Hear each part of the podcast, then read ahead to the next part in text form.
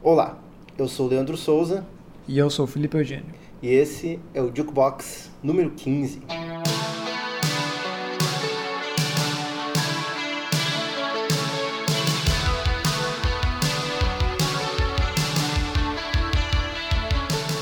Feliz Ano Novo! Meu Deus, que animação, mas é isso aí. Feliz ano novo, sejam muito, muito bem-vindos ao primeiro Jukebox de 2020. Meu Deus, 2020, Jukebox número 15. Gente, eu tô até envergonhado do que eu acabei de dizer. Mas isso aí, animação, Dick, né? Tu comentou que veio aqui gravar mesmo não estando 100% de saúde. Isso aí que é determinação, né, cara? Tirando a animação do cu aí pra gravar o podcast. Mas é isso, mas também porque o tema que a gente tá falando, a gente também tá até um pouco atrasado, mas a gente não pode esperar mais pra falar sobre isso, mas a gente não quer deixar de falar sobre isso, né, Lipe? É 2020, mas a nossa pauta ainda é 2019. É, até porque a gente já falou isso no ano passado, quando a gente fez o mesmo tema. A gente só vai falar dos melhores de um ano quando o ano acaba, Acho justo. né? Então, cá estamos para apontar os melhores álbuns de 2019. As melhores coisas que ouvimos durante o ano. E exatamente, e assim como fizemos em 2019, falando sobre os álbuns de 2018, vamos fazer uma lista com 20, porque 10 é muito pouco. Isso. E eu sou a favor de explicar a nossa metodologia, Tá bom, tá bom Lipe, vai lá, tem um momento, explica aí a metodologia. mas a gente, cada um escolhe 15 álbuns, tem uma lista pessoal, e a gente. ah, Bota numa planilha de Excel, Isso, e aí à medida que, ela, que o disco é posicionado, ele tem sua nota, e discos que estão junto, que cada um escolheu, recebem notas maiores. o que faz todo sentido. Então, né, no próximo episódio, que vai ser o Top 10, eh, muitas escolhas vão ser em comum. Aqui vão ser álbuns que nós dois ouvimos, mas provavelmente esse, né, do 20 ao 11, que vai ser agora a contagem desse primeiro podcast, principalmente uns vão ser o Leandro gostou mais, outros o Lipe gostou mais, assim, né? É, tem algumas que são bem pessoais, de um, de outro. Mas, é, e- mas alguns até foram consenso também aqui. né? Entraram Sim. tanto na lista minha quanto do Lipe, mas entraram em posições não tão de destaque. E, enfim, eu acho que é aqueles álbuns que chegaram, né, até foram apresentados nos nossos relatórios trimestrais aí, nos podcasts trimestrais, mas não, não tiveram fôlego para É, chegar a gente fez, teve a edição 7, com os 10 primeiros, os 10 principais discos do primeiro trimestre. Depois a gente teve a edição 10 do segundo trimestre e a edição 13, Jukebox, com, É. do terceiro trimestre. A gente não fez do quarto trimestre porque a gente já resolveu arrematar tudo no Melhores do Ano, né? Isso, e isso eu acho interessante também, uma observação, porque boa parte da gente já falou ao longo do ano e a gente esperava que, sei lá, o terceiro trimestre nos trouxesse. O, o quarto trimestre. É, quarto trimestre nos trouxesse algumas surpresas, grandes discos, grandes lançamentos, ou não tão grandes assim, mas que nos agradassem e acabou não acontecendo Não, tanto. não chegaram a compor tão fortemente a nossa lista de, né, do ano como um todo, embora tenha alguns nomes aí que vão ser mencionados. Então é isso aí, Lipe. Fe- Feitos os nossos avisos iniciais, a nossa, nossa metodologia. Qual é que é o recadinho agora? Nosso recado é, você começou a nos ouvir e ainda não segue a gente no Spotify, clica aí em seguir para não perder todos os episódios e aproveita também já a função aí, pode seguir a gente no Instagram, é instagram.com.br jukebox. Sempre a gente pode estar movimentando lá, até agora demos aquela paradinha, o recesso né, de final de ano, início, início de ano novo, mas vamos voltar aí com tudo, as nossas publicações Isso. recorrentes aí, conteúdos legais e lançamentos da semana, é, né? quando eles começarem a surgir. e para quem ainda usa né, o Facebook, a gente continua alimentando também com, com publicações. Isso aí, acompanha a gente aqui, a gente tá sempre falando sobre música lá. E né, o que não cabe aqui no podcast, ou o que a gente ainda quer abordar no podcast no futuro, a gente às vezes fala primeiro lá. Então é sempre legal ter essa interação, ter esse contato com quem ouve a gente. Ficou o, ficou o, o recado. E um canal aberto aí de comunicação conosco. Que beleza, né? Então- Essa interação é tudo, né, Lipe? É isso aí, vamos de música, vamos de disco.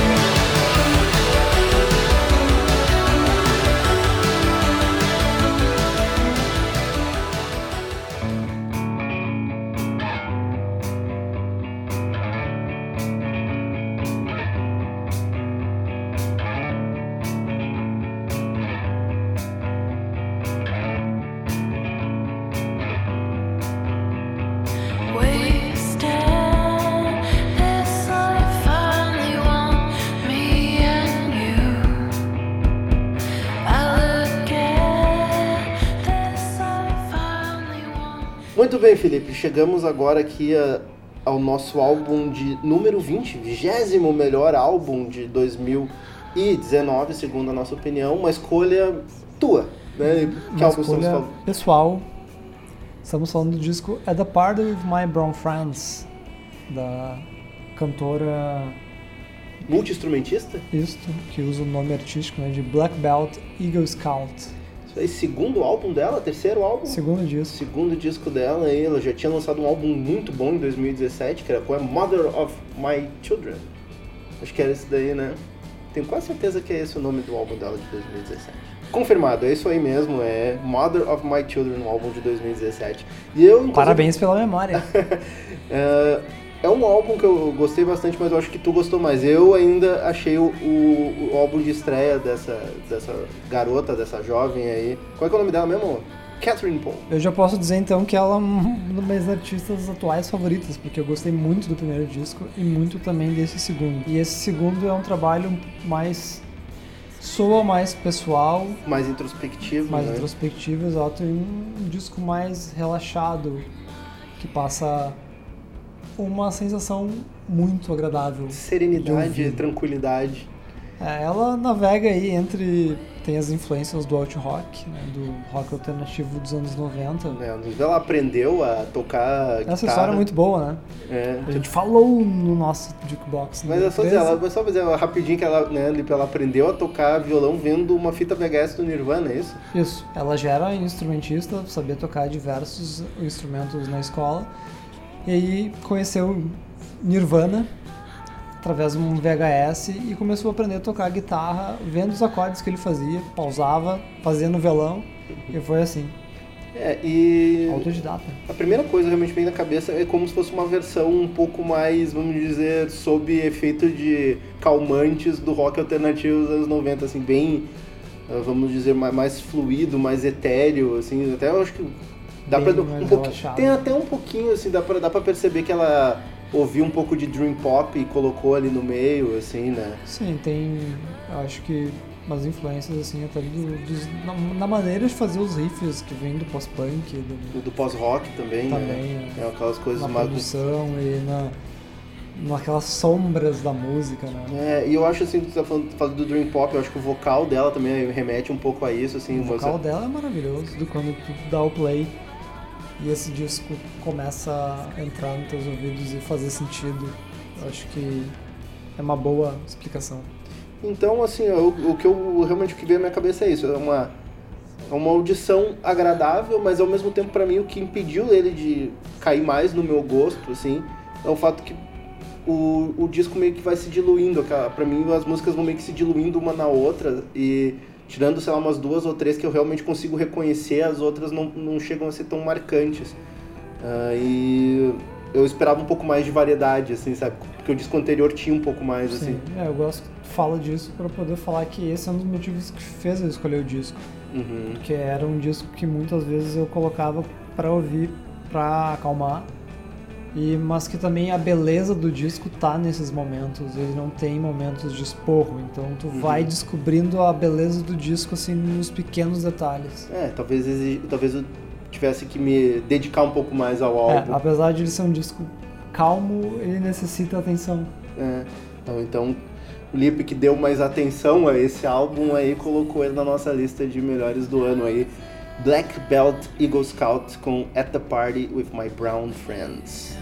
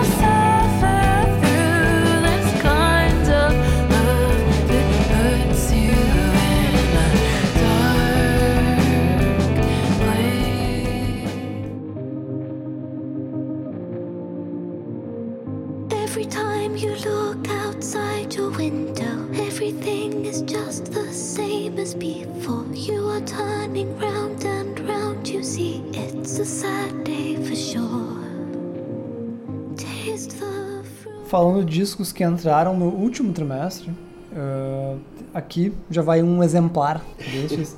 e esse sim dá para ser considerado um dos grandes lançamentos do, do final do ano.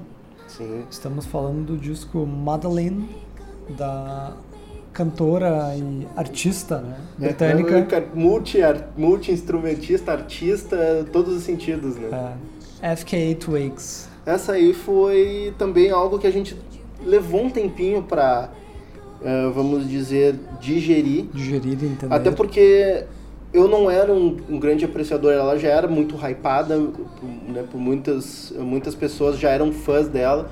Lá de 2014, quando ela lançou o álbum de estreia, né? Sim. O, o LP1. Isso.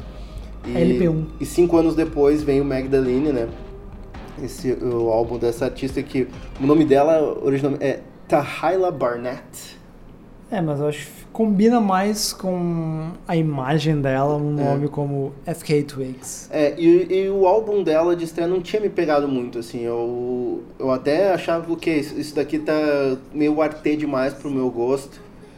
É, Quebrado demais. Que, é, a eletrônica, aquela eletrônica meio que em primeiro plano. E, e daí eu levei um tempo pra realmente ouvir, mas tava tanta gente falando bem do Magdalene, disse assim, ó, pra fins, em nome da ciência, eu vou ter que ouvir isso daqui pra pelo menos ver o que, que eu penso sobre ele. E o álbum me pegou com as calças curtas, assim. É, tu já. Eu também, acho que a minha história com, com artista é muito semelhante. Eu lembro de ver em diversos lugares, em inúmeras listas, o, o LP1 e a imagem dela, e simplesmente não me chamava atenção por essa questão aí de. Eu achava pretensão artística demais, É, assim. e esse disco. Então, o, primeiro disco acabou que meu preconceito não me deixou ouvir. Uhum. E já nesse segundo eu acho que eu já tava com isso desfeito. Que- encarou o disco com o coração aberto. É, eu só dei o play, tipo, vamos ver o que me espera. E eu, caralho, me surpreendi. Muito, muito. É um álbum assim que por mais que ele obviamente tenha todo uma produção, todo um cuidado, toda uma entre aspas pretensão, ele soa extremamente honesto, né? Eu- É, tu fala de produção, se tu entra na ficha técnica, são, são mais de seis produtores que estão creditados no disco. Às vezes tem mais de três produtores por música. sim. E mas é um trabalho assim de muita, vamos dizer, confiança e a palavra certa seria maturidade, assim, ela já tá com, se não me engano, ela já chegou na- nos seus 30 anos, a FK Twigs. Sim. E foi um, um bom tempo entre o primeiro e o segundo álbum, né?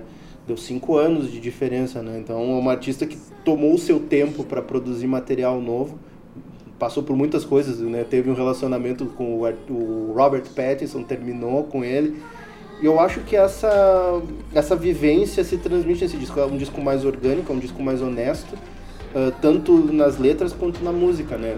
É, ele ainda assim soa quebrado, ele não é uma coisa ortodoxa, Com certeza. Mas ele soa, pelo menos pra gente, mais agradável do que o primeiro, onde as batidas não estão tão, sei lá, estridentes ou tão É, em é, destaque, né? Eu acho que, que o ruído, as batidas nesse, nesse álbum estão, eles estão plenamente a serviço das composições, assim, sabe? Tipo, os- É, não usaria a palavra coeso, porque ainda rola aquela confusão. ainda tem suas esquisitices, né? Mas ao mesmo tempo tem momentos de absoluta beleza, assim, sabe? E um, um refinamento, sabe? Com, Sim. com os elementos super, o vocal dela super soul. Putz, o vocal dela é uma coisa do caralho, fantástico. É, e eu Ao acho também o tempo- álbum é mais, mais triste, né? Eu acho que também tem isso. Sim, né? tem muita tristeza no disco. E o que me chamou muito a atenção foi a sonoridade meio quebradora de gêneros, porque tu não sabe exatamente o que tu tá ouvindo, se aquilo é música eletrônica, se é um rap, se é um trip hop. né? Ela, Então, é, isso é muito, muito maneiro. isso é, é muito interessante. Em uns momentos ela né, tem faixas que ela uh, confia mais nas batidas eletrônicas, em outros momentos ela é a pura força do vocal dela com algum tratamento, sabe, tipo Sim. alguma distorção, algum eco, alguma duplicação, mas é, Ela é- consegue, eu acho que, pa- passar da música pra imagem dela e da imagem pra música, né? Uma coisa sinestésica, assim, que ela consegue fazer toda essa construção ah, estética. É, pra mim a palavra é sinceridade, assim, eu acho que é um, é um álbum de, de extrema honestidade, beleza, eu acho que tipo, ela meio que se despiu de, uh, de- daquela pretensão que parecia que era maior do que o que ela queria, uh, sabe, colocar de fato na, na arte dela. Tanto como falou, ela é uma artista, ela é toda, tipo, É, só, figurinos, É, olha a apresentação dela, ela faz dança e. Faz dança, olha o que eu acabei de falar. Mas enfim. ah, altas ah, performances em cima do palco, né? Uhum. Mas aqui eu acho que ela se colocou numa posição de. se mostra mais vulnerável, se mostra mais humana, ao mesmo tempo que mantém os seus elementos que faziam ela ser esquisita e única, sabe? Então. Então é isso, né? A gente nem nem esperava muito antes de ouvir o disco e ele acaba entrando aqui. São duas pessoas que não têm muita história com o artista, mas tá É. aqui pagando pau pra E é um, é um álbum que. Eu, eu ainda tô ouvindo de vez em quando, sabe? Ele ainda que tá crescendo, né? ainda tá crescendo, ainda tá, tá levando seu tempo para ser di- digerido e cada vez que eu ouço, inclusive hoje à tarde, antes da gente gravar aqui, eu ouvi ele de novo e É, ele tem potencial que se a gente fizesse essa lista daqui a Se duas gente- semanas, ele pudesse estar muito à frente. Puder, é, talvez se ele a gente não tivesse ouvido ele tão depois, talvez tivesse ouvido por mais tempo, ele estaria até melhor nessa lista. Mas enfim, não, não nos esquecemos dela e tá aqui com todos os méritos, né?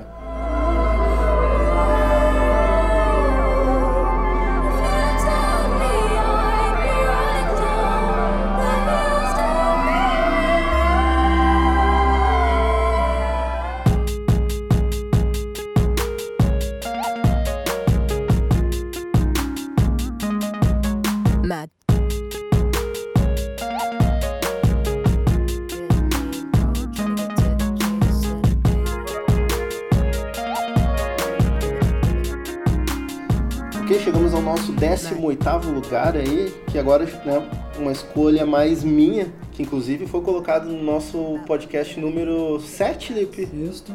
que é, né, foi lançado esse álbum aí em, se não me engano, foi em março, da Little Sims Grey Area, uma, uma rapper britânica. O nome dela é Simbi Adikawo, né? Esse nome bem africano. É uma jovem de 25 anos aí de Londres, Terceiro disco. terceiro álbum dela aí. Ah, embora ela já tenha um histórico de mixtapes, bastante, ela tem bastante mixtapes, desde 2010 ela tá nativa, então ela, ela era uma, uma já na adolescência já mandava vendo suas No rimas, mundo do rap, é assim que funciona. mas realmente ela só foi, né, a proeminência dela, digamos, ela aparecer mais, ah, foi nos últimos aí dois, três anos. Ah, ela lançou em 2017 o álbum Stillness in Wonderland, que foi bastante até ah, elogiado, mas ficou mais no circuito britânico ali, sabe?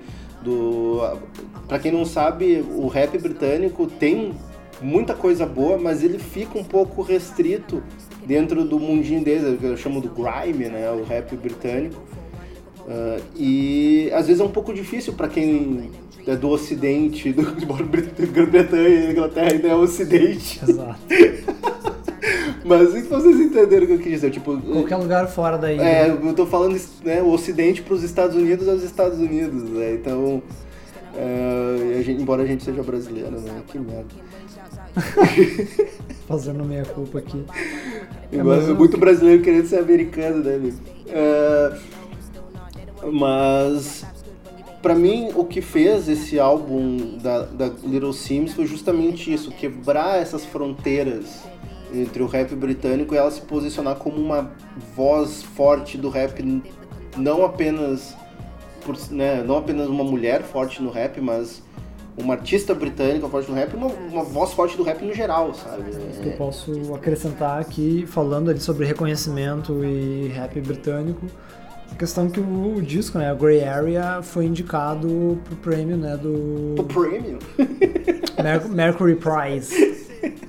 Felipe aí, ó, já se confundindo no inglês aí, mas é. acontece.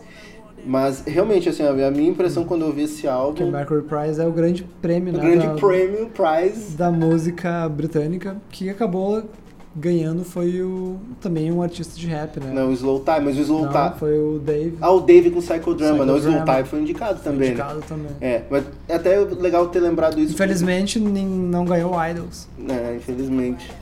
o sonho do Lipe era ver o Idols ganhando. Uh, mas Eu até tava certo que eles iam ganhar. Ah, mas até interessante tu ter trazido isso, porque se for pensar o Slow Tie e o, o Dave, né, eles fizeram discos muito bons em 2019 também, né? O Nothing Great About Britain e o Psychodrama. Né? E esses dois, eles já se inserem mais na categoria que o, o grime, o rap britânico pretende, se, se pretende ser, sabe? E na sonoridade do Grey Area vai muito Nossa, o além Grey Area é muito mais fluido. muito, vai muito além disso, porque ela assimila outras influências. Ela traz, ah, ela traz obviamente as batidas do grime em algumas das faixas, mas ela traz um sabor old school, assim, sabe? Ela lembra um pouco o hip hop Nova York anos 90, assim, uma coisa meio Wu-Tang Clan, traz samples de jazz, traz batidas de, de funk, R&B no meio, sabe? Então, ela busca uma voz mais universal nesse álbum, ao mesmo tempo que ela mete um sotaque britânico fudido. Cara, a Little Sims pra mim foi a, a- ela botou o pé na porta de uma maneira que poucas conseguiram. E por isso que eu gostei tanto desse disco. É foda. É, a, gente, a gente tá muito inserido no mundo do rock, né? Do É. rock independente. A gente vê uma, uma clara mudança nos últimos anos. No rap, isso ainda não. Isso parece um grande tabu ainda, né? Sim. E 2019. Que merda. Mas eu acho que essa guria tem um grande futuro. Eu acho que ela ainda tem grande potencial de ser uma grande artista do rap. Ponto. Não e sabe, indo muito além das fronteiras do. da- Do gênero, do, seja. do gênero ou do território, sabe? Sim. A guria tem 25 anos, né, meu? Então dá, vamos esperar ansiosamente do que ela ainda vai apresentar, mas olha, pelo Grey Area aí dá pra esperar grandes coisas. Gas never lane, even on 10, and still they can't manage. They think I'm a shy one, like no Sims won't flip. But when I switch, then they wanna say that I'm a bitch. I said it with my chest and I don't care who I offend. Uh-huh. Ha. With my chest and I don't care who I offend. Uh-huh. How?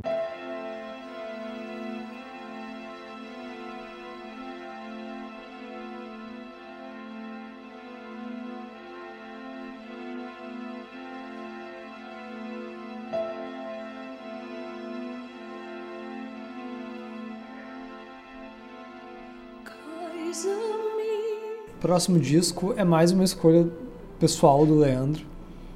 Ah, Inclusive, é algo que ah, a gente chegou a fazer um. Sempre quando a gente lançou o podcast número 7, a gente colocou álbuns, A gente fez algo inédito, a gente É, fez vídeos. a gente fez vídeos, a gente colocou coisas que a gente não tinha colocado na nossa lista do trimestre, né?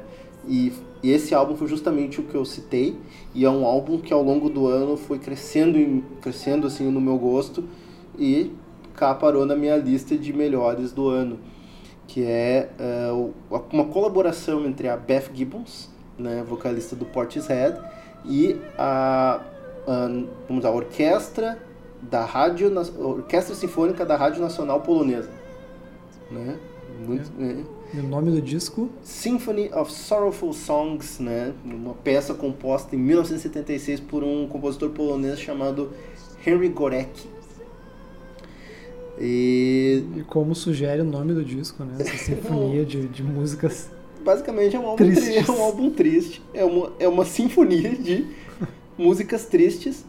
É, porém, como muitos, como a gente acredita e muitos também concordam conosco, músicas tristes costumam gerar músicas muito bonitas, né? Sim, a gente. Grandes apreciadores de, de música triste. Já antecipando aí temas futuros. É, e esse álbum, na verdade, ele é um registro de uma apresentação feita em 2017, né? Foi lançado agora em março de 2019, inclusive pela Domino. Domino lançando um álbum de música clássica, entre aspas. É assim. isso que eu ia frisar. Estamos falando de um disco de música clássica.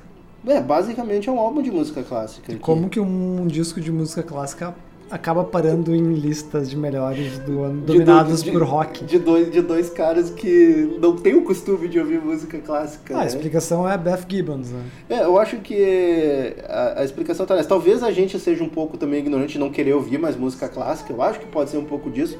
Mas o lance da Beth Gibbons nos chamou a atenção e faz esse disco ser um exemplo à parte em meio ao que costuma ser a música clássica, sabe? É, eu vi que esse disco acabou entrando em listas de outras pessoas também. Uhum.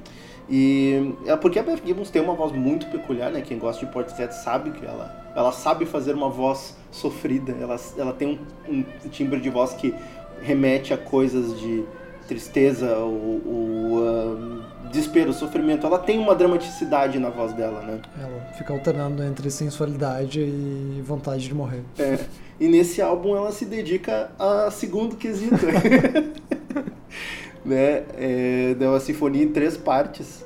É isso, eu ia pedir pra te explicar. São três partes, né? São três atos e explica aí pra gente o que, que são os atos. Não, Que eu acho, são- acho que é uma parte bem É, interessante. na verdade são, são três histórias diferentes, né? Esses andamentos. É, são dois andamentos mais longos, o primeiro e o último, e um central que é um pouco menor, assim, mas eles narram, assim, geralmente são lamentações, assim, claro, são camas de orquestras, arranjos expansivos maravilhosos, né? É, da, da- dessa orquestra imensa, eu vi vídeos do, da apresentação, assim, é uma orquestra absurda. Ahn, e em cima dessas camas orquestrais maravilhosas tem esses lamentos da Beth Gibbons que está cantando em polonês. Ela aprendeu a cantar em polonês, estu, chegou a estudar para aprender a cantar isso em polonês impecável. E ahn, fala, a primeira parte é um lamento da Virgem Maria, né, para o seu filho morto, né, no caso Jesus Cristo. Segunda parte é, é tipo um- uma, um relato de uma jovem de 19 anos num campo de concentração. Polônia. Tudo leve, coisa leve, sabe? E a terceira parte eu não lembro o que, que é, eu teria que pesquisar de novo. Mas enfim, vocês têm uma ideia do que, que se trata, né? Do que aguardo pra, pra quem quiser Então, conferir. então realmente é um, é um álbum pra se. Mas é, é aí que tá. As melodias são belíssimas, assim, sabe? Elas não, não são tipo tema soturno, tipo. Tan, tan, tan, tan, tan. Não, não se trata disso. São melodias belas, quase, vamos dizer assim, uplifting. Porque elas, ela, ela- e elas guardam essa. E elas contrastam um pouco com esse, com essa, o, esse vocal triste, mas ao mesmo tempo que. Não sei, eu não a- sei, cara. É ainda difícil assim, eu- explicar. ainda assim, pra mim, é um, é um pouco denso esse tipo de música e, requer tempo e atenção, né? Não é qualquer momento que ele é indicado pra... Não, com certeza, não é uma, uma coisa pra ouvir casualmente, assim, sabe? Embora, embora eu admito que eu ouvia isso jogando FIFA. Vai explicar, né? Mas eu acho que vale a dica, vale a sugestão para quem não conhece, dá uma conferida, porque é uma experiência diferente, ainda mais para quem não tem um ouvido muito acostumado com música clássica. Então fica aí, Beth Gibbons, a Orquestra Sinfônica da Rádio Nacional Polonesa, Symphony of Sorrowful Songs.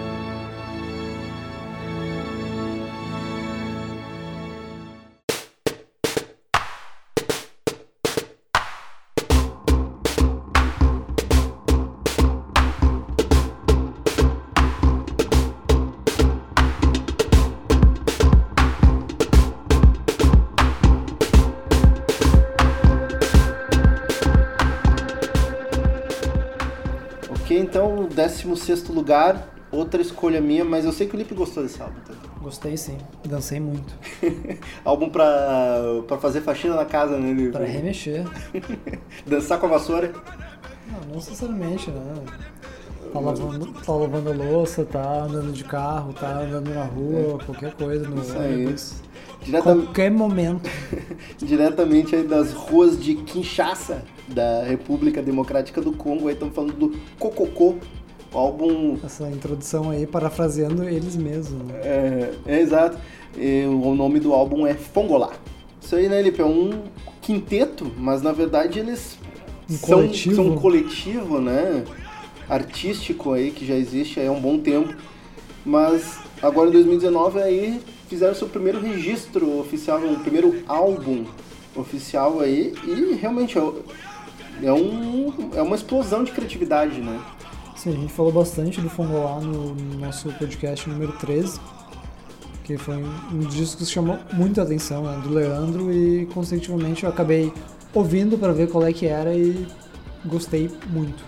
É, é, eu acho que o que fez a gente gostar tanto desse álbum é pelo fato assim dele ser um álbum que obviamente co- praticamente tudo que chamam de coisas que não vêm do, do centro, dos principais centros artísticos Se torna world se music, torna né? world mu- music.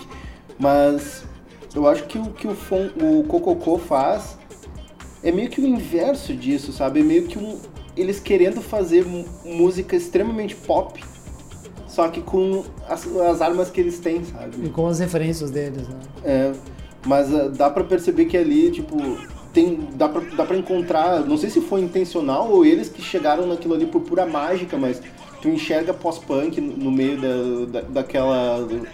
sabe, claro que eu lembrando que existiu o pós- o pós-punk que era meio fun- funk, Com muita influência afrobeat, né? É. Funk music. E eles fazem meio que um caminho inverso, eles incluem guitarras que lembram um pouco de pós-punk, embora que não seja bem uma guitarra, né? Os caras. Instrumentos feitos de qualquer coisa que eles encontram. sucata, né? Eles, eles realmente é, é essa explosão violenta e Então é de tipo, criatividade. é um faça você mesmo levado ao extremo. É, mais punk do que muito punk, né? Sim. E eu, eu acho que dá pra sentir essa, essa criatividade crua e urgente no trabalho do Cococô, e isso que é tão fascinante pra mim, assim, do Eu acho que são palavras-chave aí, urgência e essa criativi- criatividade crua, né? Tipo, bruta. É. Tipo, eles têm que necessidade de colocar isso pra fora em forma de música. Né? É, e, e ao mesmo tempo, assim, tem um, um refinamento, tem uma produção, tem camadas sonoras, tem um capricho ali. Claro que eu acho que isso daí já é influência do, do europeu ali do meio, porque tem um integrante do Cococô que é, é francês, né? Ele é produtor, o De Bruy. E, e eu, ele dá esse verniz para deixar o trabalho do Cococô mais, ah, vamos dizer, pop. E, mas eh, no total, assim, é um álbum 100% África, embora seja extremamente cosmopolita e conectado com inúmeras referências que a gente conhece e gosta. E, Na hora e de tu, tu olha uma apresentação deles, tu lembra de Divo. é, eles usam macacões amarelos, né? Tipo Sim. Divo. Então, é. lembra né, Talking Heads também, Eu- que é algo extremamente familiar pra gente. Exatamente. Na, na minha lista do, de melhores do ano, o Cococô entrou no top 10, né? Aqui, né, claro, no nosso, nosso método, ele acabou ficando em 16 e, e a gente fica aí a recomendação aí, né? Ouçam aí na sua plataforma de preferência.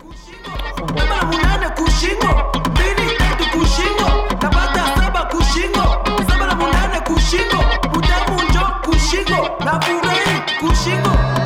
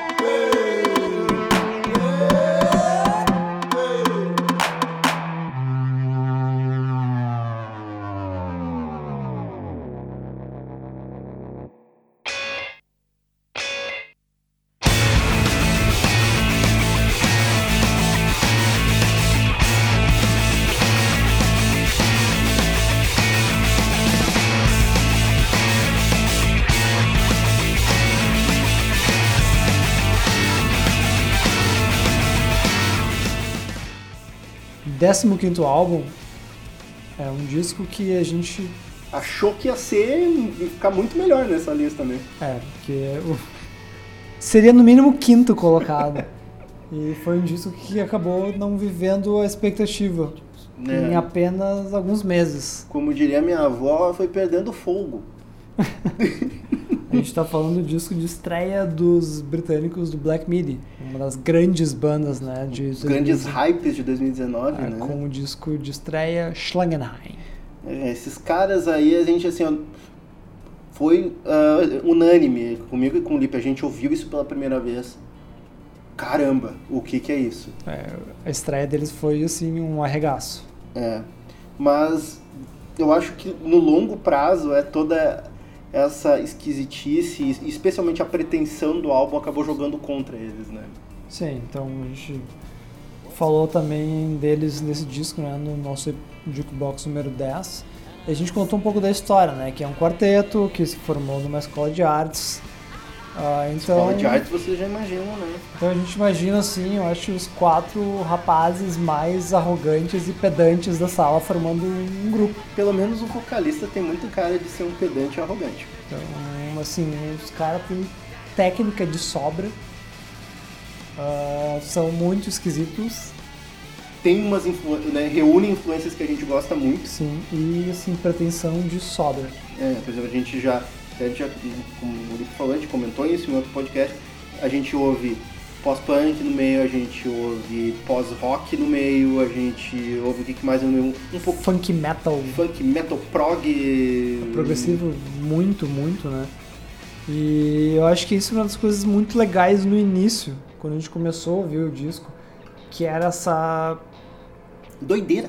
doi- não só doideira, mas esse essa- esse método de, de método de ficar entendendo e capturando as referências. Assim, tentando... Isso aqui parece Primus, isso Sim. aqui parece lembra, lembra que quando a gente ouviu o disco, a gente ficou pelo menos uma semana discutindo assim, o que que a gente, na real, o que que a gente pensa sobre isso, porque a gente tava, a gente demorou a ter uma ideia formada. sim, isso, isso é estranho, mas isso é bom.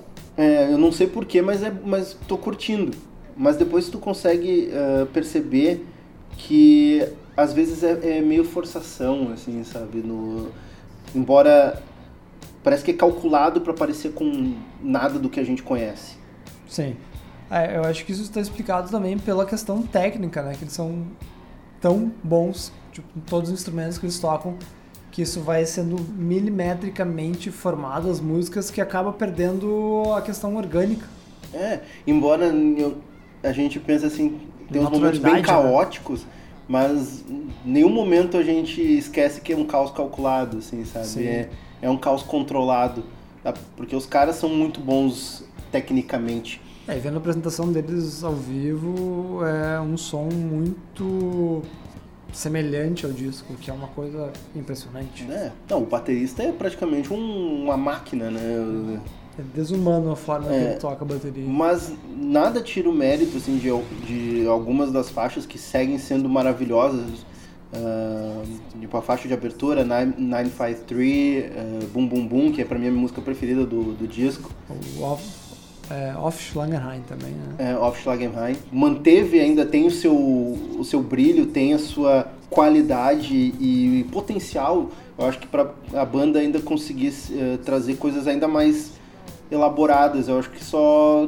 Eu acho que talvez ser um pouco mais honesto, sabe? É, é uma situação interessante, né? Porque ah, a gente já. É uma, o disco que criou esse grande impacto na gente.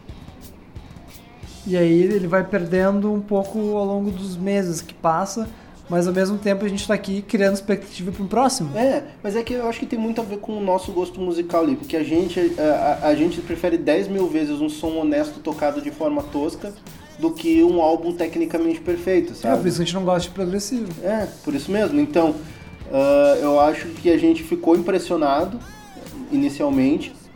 A gente enxerga muita qualidade na- em boa parte do que eles fazem. Só que em no momento a gente percebeu que ali tem a técnica em alguns momentos, sabe? é, como é que é? Que eles chamam mais estilo que substância, sabe? Sim. Ainda assim, Schlangenheim está aqui em 15 colocado né, no, na nossa lista. Isso aí.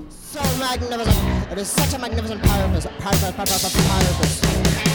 And they find different ways to suck themselves off. But she does not care at all.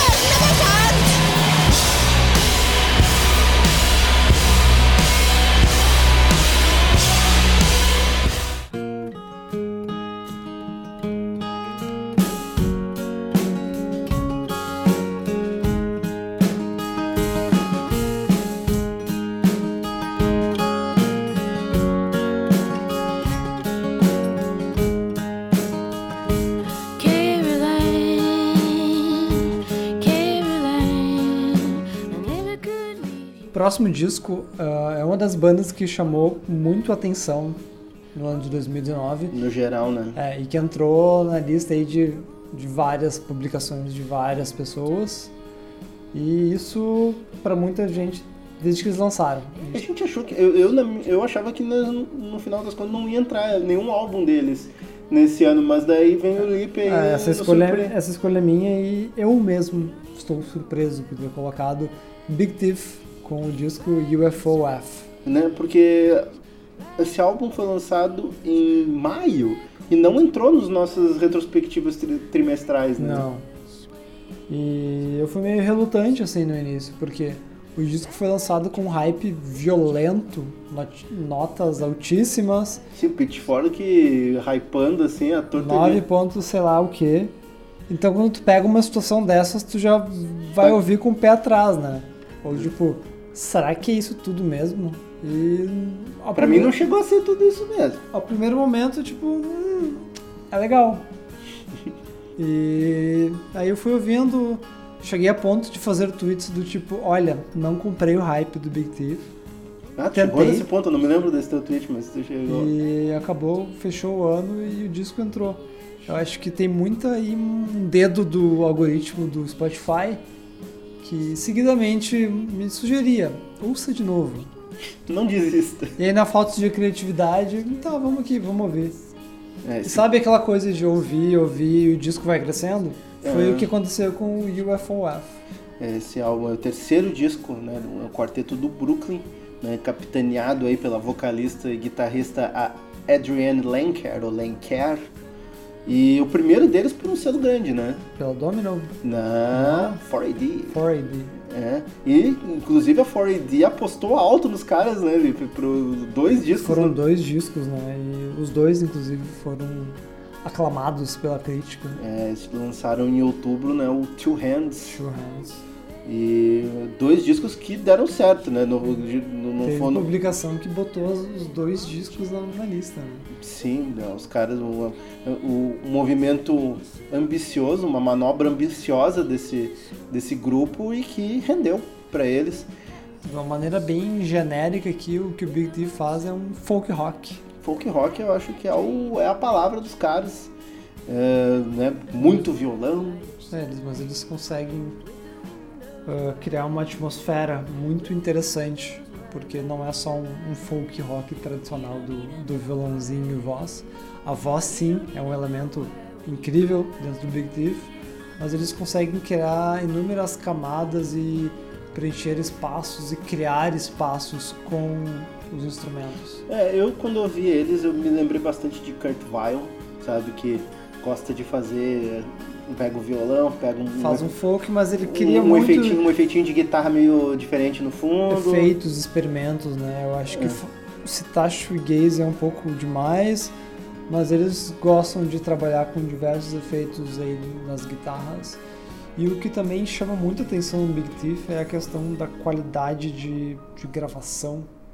Eles É, usam eu- até assim algumas alguns métodos diferentes, Eu acho que elas- locais. E elas, eh, eu acho que remete muito a uma, querer um- uma sonoridade. em- Tem algumas faixas que, que eu gostei bastante, tipo Cat Tales, né, que remete até uma sonoridade setentista, assim, sabe? Meio. New, New Young, sabe? Aquela Acho que diversos artistas uh, setentistas pela, eu acho que capricho na produção, né? Na captação Sim. ah, dos instrumentos. E claro que o que faz o Big Thief ser reconhecível e ter uma identidade é a vocalista. Eu acho que a voz da Adrienne Lenker é muito bonita. Que também, falando de hype, ela teve um disco Exatamente. solo, né? Em 2018, acho que desde. Né, a gente estava falando de que ela- que eles foram para 4AD agora em 2019, mas desde 2007, 2017 eles têm já um pouco de hype, né? Eles lançaram o Capacity em 2017 e depois em 2018 a Adrienne eh, Lenker lançou um disco solo que também foi elogiado. Eu acho que 2019 foi o ano em que o Big Thief meio que decaiu nas graças do público. Do público foi de indie rock e rock alternativo em geral, né? É, eu acho que daí eles ganharam. Estou, estou incluso aqui no grande público. É, eles, eles, eles ganharam esse, essa exposição maior e aumentaram a sua base de fãs. Mas né, foi, foi quando que a crítica e o, e o público, entre aspas, né, ambos aclamaram o Sim. Big Thief.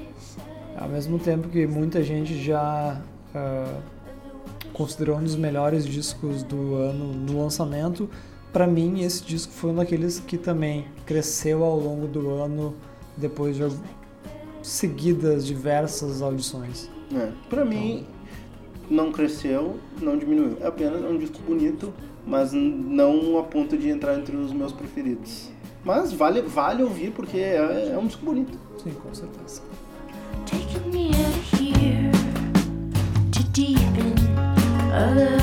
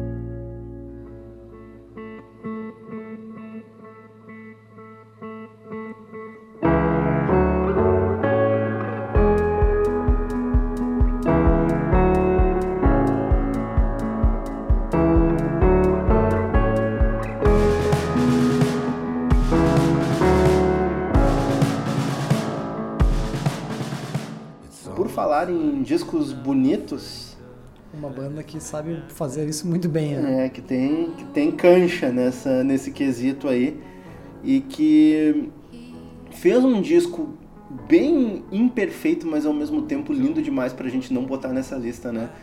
Que é o The National e o disco é o I Am Easy to Find. A gente deve dizer que o The National nunca fez um disco ruim. Jamais.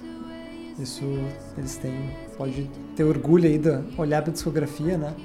Uma, quase irretocável. Uma banda aí com praticamente 20, vai- daqui a pouco tá chegando nos 20 anos de carreira, né? Então os caras têm história. Esse é, é um quinteto, eles são de Cincinnati. E a gente falou muito do, desse disco no Jukebox número 10 pelo, pela mudança né, que ele foi aí um pouco na carreira, porque o The National sempre teve a- essa formação aí do quinteto, com o vocal do Matt Berninger, e sempre foi ele. E aí no I Am Easy to Find eles abriram um pouco mais. É, tem- Não digo que abriram o som, mas abriram a perspectiva, eu acho, assim, né? São, são os vocais femininos, né? Foram quatro convidadas das Né, gravações. Quatro ou cinco convidados, mas entre elas tinham nomes um grande destaque, né, É, Sharon- pra Sharon Van Etten.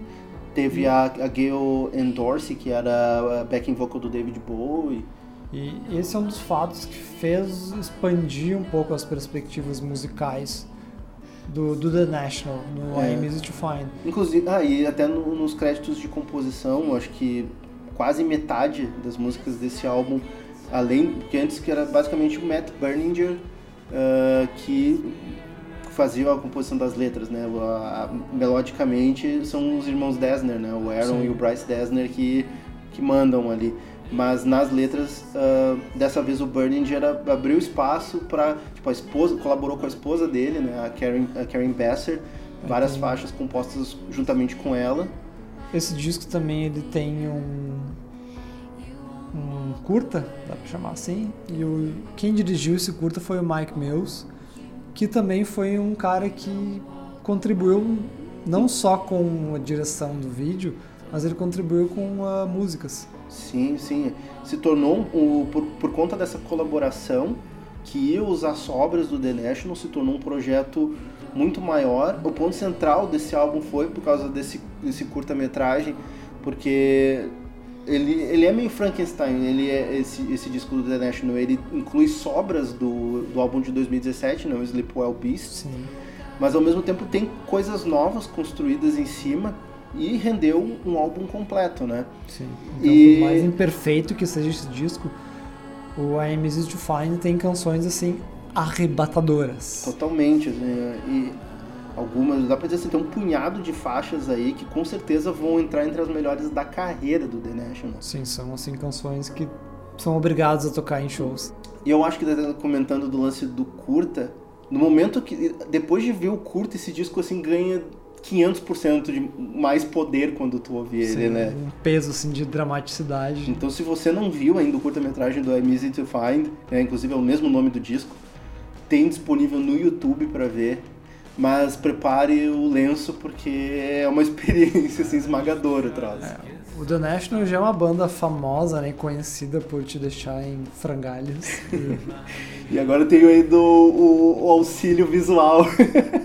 então, então é uma das experiências mais emocionantes do ano é esse disco do The National, com certeza. E é, ah, por- ouvir o disco inteiro é esses momentos aí tem seus altos de altos e baixos, né? As- eles não são muito coesos as músicas entre si. O disco até é um pouco longo, além, Longo, né? a- além do necessário, são 16 faixas. 16 músicas. né?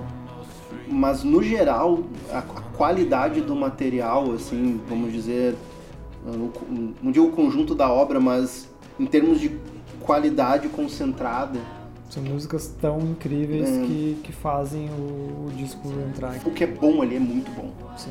então por isso que a gente incluiu aí na lista o I'm Easy to Find e vale a pena você conferir But you're a vulture. Don't you wanna be popular culture? Is it easy to keep so quiet? Everybody loves a quiet child.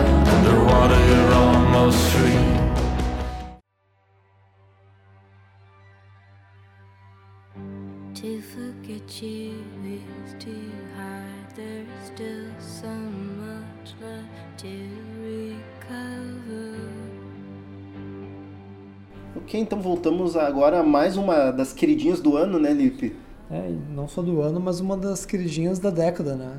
pois é verdade Estamos falando da Angel Olsen, uma artista que ganhou muito destaque durante essa última década com grandes discos. É, na verdade não foram muitos discos, mas foram discos que ah, renderam a ela uma base bem dedicada de fãs, né? Assim, admiradores como eu. né? E agora em 2019 ela lançou aí. Esse também foi um álbum aí do último trimestre, Lipe. Sim, verdade. E, O nome do disco é All Mirrors. All Mirrors e é de certa forma também uma transformação, né? Uma reinvenção dela como artista, né, Lipe?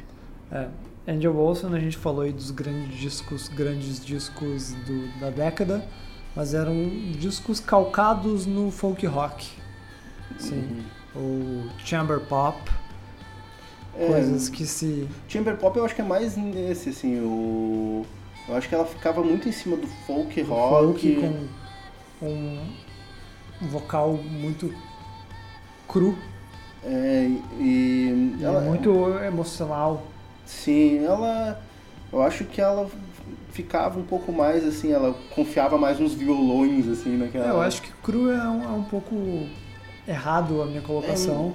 Porque o My Woman tinha uma produção bem legal. Assim. Tem uma produção muito boa, ela tem uma capacidade vocal muito boa, ela vai para alguns caminhos. Eu acho que o, o Burn. O Burn. Uh, Burn Witness, Burn Fire for no Witness, É. ele é um pouco mais cru. Ele é um né? pouco mais cru, é.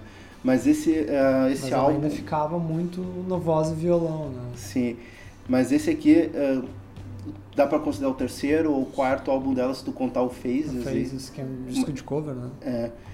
E essa, essa jovem, que é de St. Louis, né, de Missouri, estava sendo esperado com um, um hype até considerável, né? Porque o My Woman foi estouradaço entre muitas listas de melhor do ano, um monte de gente virou fã. 2017, né? É, virou, um monte de gente virou fã dela por causa do My Woman. E É, na minha lista de 2017 ela entrou. ela entrou. E, né, em vez de continuar na mesma, porque por mais que o My Woman seja muito parecido com o, o Burner Fire, É, já era uma evolução. já era uma evolução, só que aqui foi uma ruptura. Sim. Total. Então, a gente tava falando de folk rock que a gente vai. A Andy Wilson vai para muitos outros caminhos de dramaticidade, de sonoridade, de produção. É, inclusive, tu falou do Chamber Pop, esse aqui realmente ela é, traz as orquestras, traz os ele- alguns elementos mais. ahn, não, chega, não dá pra dizer que é eletrônico, porque não, tem, não chega a ter super batida eletrônica, mas tem sintetizadores em alguns momentos, né? né? Ela continua com essas letras confessionais, mas, mas ao mesmo tempo ela assume uma postura um pouco menos rasgada e mais contida, elegante, ou, ou dos momentos mais catáticos, ela é meio, ah, sei lá, ete- diva etérea Kate Bush style, assim, sabe? Sim, um disco extremamente classudo, É, é um, é um disco. ah, um disco elegante, né? requintado. É, essa, é- essa é a palavra. Até é, a produção do disco é da própria Angel Olsen em parceria com o John Con Congleton, que, por, né, por incrível que pareça, por coincidência, é, em 2019 também estava na produção de outra mudança né, de rumos numa, eh, na carreira de uma artista feminina, foi o caso da Sharon Van Etten, né? E uma das coisas também que chama atenção é o jeito da, da Angel Olsen cantar nesse disco. Se nos anteriores ela tinha uma voz muito. ah, chega a rasgar assim do jeito que ela cantava. Aqui ela, Era mais urgente, talvez, é, né? ela, Mas... ela alcança outros níveis vocais que a É. gente não estava acostumado a ouvir. Sim, mas é. Acho que é uma questão de buscar outras maneiras de causar o mesmo efeito, talvez, sabe? De, de ao mesmo tempo buscar catarse, buscar uma certa. O, o impacto emocional, mas fazer isso de outras formas, usar o vocal em conjunto com uma instrumentação Sim, e- diferente. E nem sempre com toda a intensidade, né? É, equilibrar isso, sabe? E por isso que a gente comenta assim, é um álbum requintado, é um álbum maduro, é um, um álbum extremamente eh, bem acabado, né? Sim, mas a gente, tá, a gente chega a todas essas conclusões, mas não foi algo fácil no início. Não, não foi, não. Eu acho que isso também é outra coisa que chamou a nossa atenção, porque a audição do All Mirror ah, não foi fácil de início para assimilar. É, eu acho E que é um disco que, é, de novo, fosse soar repetitivo, mas ele cresce a sim. cada audição. É, e a gente também percebeu que para quem é muitos fãs mais antigos da da Angel Olsen, nem todos eh, aprovaram totalmente essa mudança da Uh, teve gente que gostou do álbum, mas assim, preferia, preferia os, an- os anteriores, sabe? É, é bem possível, né? Por causa dessa ruptura. Muito possível, só que ela tem um talento fora de série. E eu, né? eu acho que é totalmente justo e até saudável querer buscar novas direções, assim, sabe? E, e ainda mais quando tu acerta, no caso Sim, dela, né? Eu sou, tal, sou total a favor. Ainda mais quando a gente recebe um disco desses, né? Sim, e eu que já, diferentemente do Lip, eu não cheguei a ser um grande fã de Angel Olsen, assim, tipo, eu ouvi o My Woman naquela época, até lembro de ter gostado, mas também não se tornou nenhum grande disco preferido pra mim. Esse aqui, quando eu, quando eu ouvi, bateu mais forte, e quando ouvi ele mais vezes, se foi se tornando ainda melhor. E daí foi, foi batata, como dizem. Entrou na nossa lista aí, tá em 12º lugar, né, Lip? Um dos grandes álbuns de 2019. É. E legal também, né? Muitas mulheres nessas listas, né? Então, de parabéns. Com certeza. Trying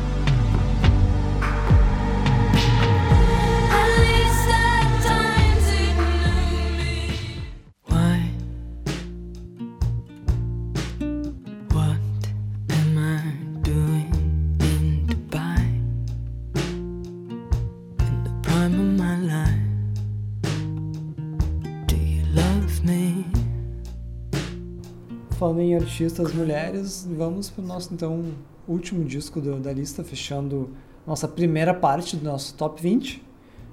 Ah, estamos falando da Aldous Harding com o disco Designer. Aí, falando novamente da 4AD, aí, né? Ó, segundo, terceiro álbum da Aldous Harding, segundo dela pela 4AD. E pra mim, eu, até coloquei aqui na anotações, pra mim esse álbum é um cavalo de Troia. Porque na primeira audição tu acha que ele é uma coisa, mas à medida que tu vai ouvindo mais, ele se torna outra muito melhor. Outra coisa. É uma coisa que se torna outra coisa. Como tu diz, ele tem mistérios. Ele tem, ele tem mistério, ele tem esquisitice. Tipo, na superfície ele parece um álbum de folk rock, chamber pop, um pouquinho de chamber pop, ah, né? Mas depois que tu vai se aprofundando, conhecendo melhor a artista e ou- até ouvindo as letras, tu percebe que o álbum é esquisito pra caralho e por isso mesmo ele se torna muito mais profundo e A interessante. gente tem um certo ah, magnetismo aí com artistas estranhos que fogem né, um pouco do, do padrão. É, mas só isso também não é sinônimo de qualidade. É- é- Ela tem inúmeros atributos aí, né? Ela, ela, tem, uma, ela tem uma voz muito, ah, vamos dizer, não vou dizer marcante, ela, mas ela tem uma voz muito peculiar. Acho peculiar tá, tá, tá correta a escolha, porque também não seja ser, não, não se, chega a ser única. né? É, mas é que ela alterna tons de voz ah, ao longo do disco, tipo, em alguns momentos ela quer fazer um, um sonzinho meio, um vocal que parece meio twee, mas na verdade é, é, é twee bizarro, em outros momentos ela engrossa a voz, e nesse disco eu acho que ela chega nesse equilíbrio perfeito entre ser palatável e ser esquisito. O, o disco anterior dela, que eu ouvi, o Party, eu acho que ela ainda não tinha encontrado uma personalidade dela, sabe?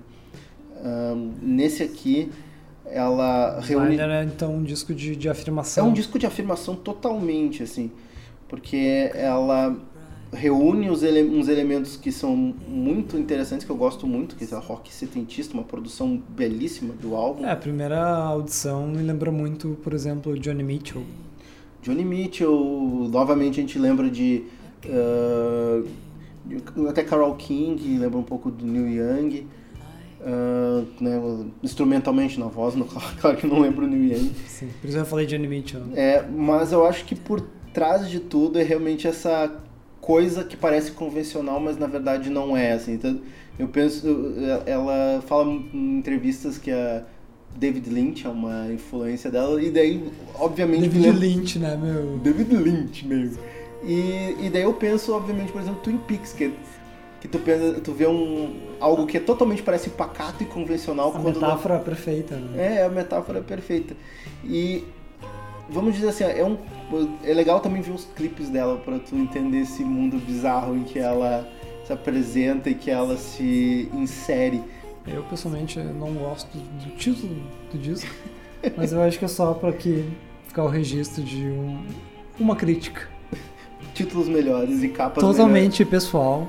Tu não gostou da capa? e ridículo. Eu também acho que não faz muito sentido trabalhar com um título designer e algo minimalista e usar uma fonte tão horrível. Aí que tá. Ela não gosta, ela gosta de ser estranha, mano. Tá explicado também essa parte conceitual. Eu acho que essa figura misteriosa, aliada a uma música super bem feita, bem pensada e bem executada, que faz a Aldous Harding ser tão fascinante. Eu acho que é um pouco do fascínio dela que fez eu gostar tanto do álbum. É, é, é realmente difícil de explicar, tem que, tem que experimentar pra de repente entender. Mas ficou aí alto na minha lista por causa que eu botei ele bem alto no meu top 10, né? Então, 11 primeiro lugar é o Designer da Aldous Harding.